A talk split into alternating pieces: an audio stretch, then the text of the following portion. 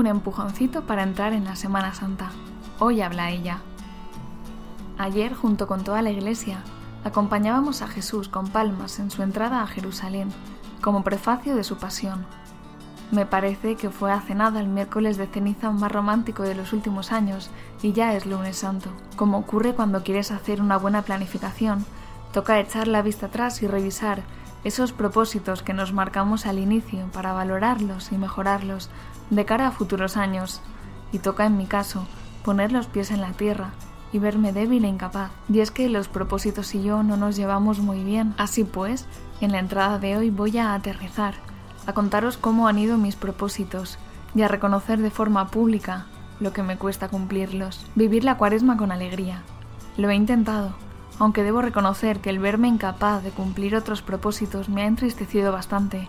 No obstante, me ha animado él diciéndome cosas como las que escribió en la entrada y que cito textualmente.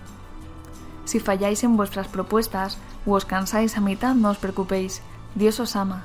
Volvedlo a intentar y no olvidéis que lo importante es vuestra conversión. Confesión. Otro propósito era empezar la cuaresma con una confesión, y este creo que lo cumplo con creces porque he recibido el sacramento antes, durante y también lo haré después con la penitencial comunitaria. Misa diaria.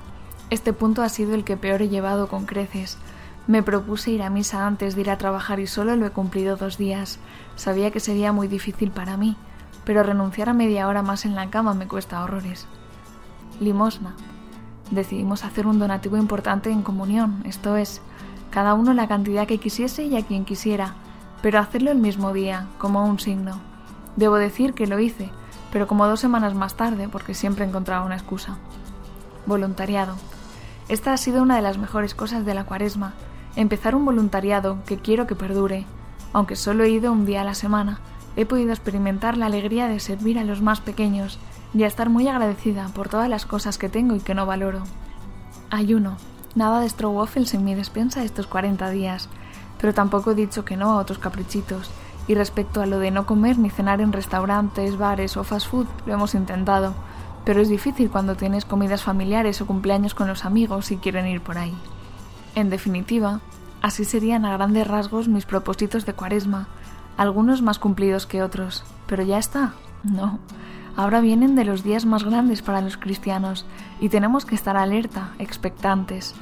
Así pues, y para que no decaigan los ánimos, me voy a proponer metas alcanzables, reales, y que os invito a seguir si os hacen bien. 1. Leer antes de dormir el Evangelio del día siguiente.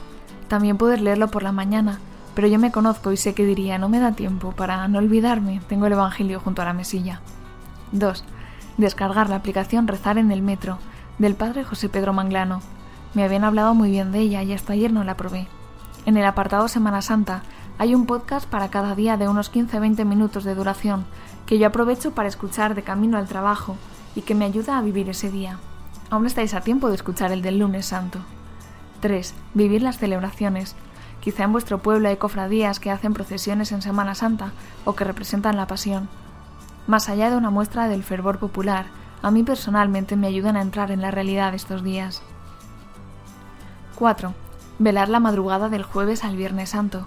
En mi parroquia hacemos turnos de adoración continua, para que el Santísimo no esté solo.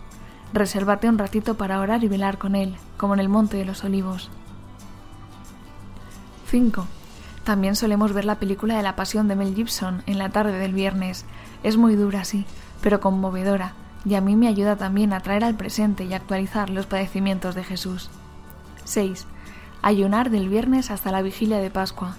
En la medida de nuestras posibilidades, privarnos de grandes comidas para estar en tensión hasta la gran vigilia de resurrección. 7. Por último, estar preparados para la vigilia, acogerla con ganas, con alegría. Como decía mi sacerdote, vivirla como si fuera la primera, la última, la única, porque en verdad tampoco sabemos si lo será, Estemos atentos al paso del Señor. Él puede cambiarnos la vida. ¿Qué os parecen estos propósitos? Vamos a intentar ponerlos en práctica. Esperamos de todo corazón que paséis una feliz Semana Santa y una mejor Pascua.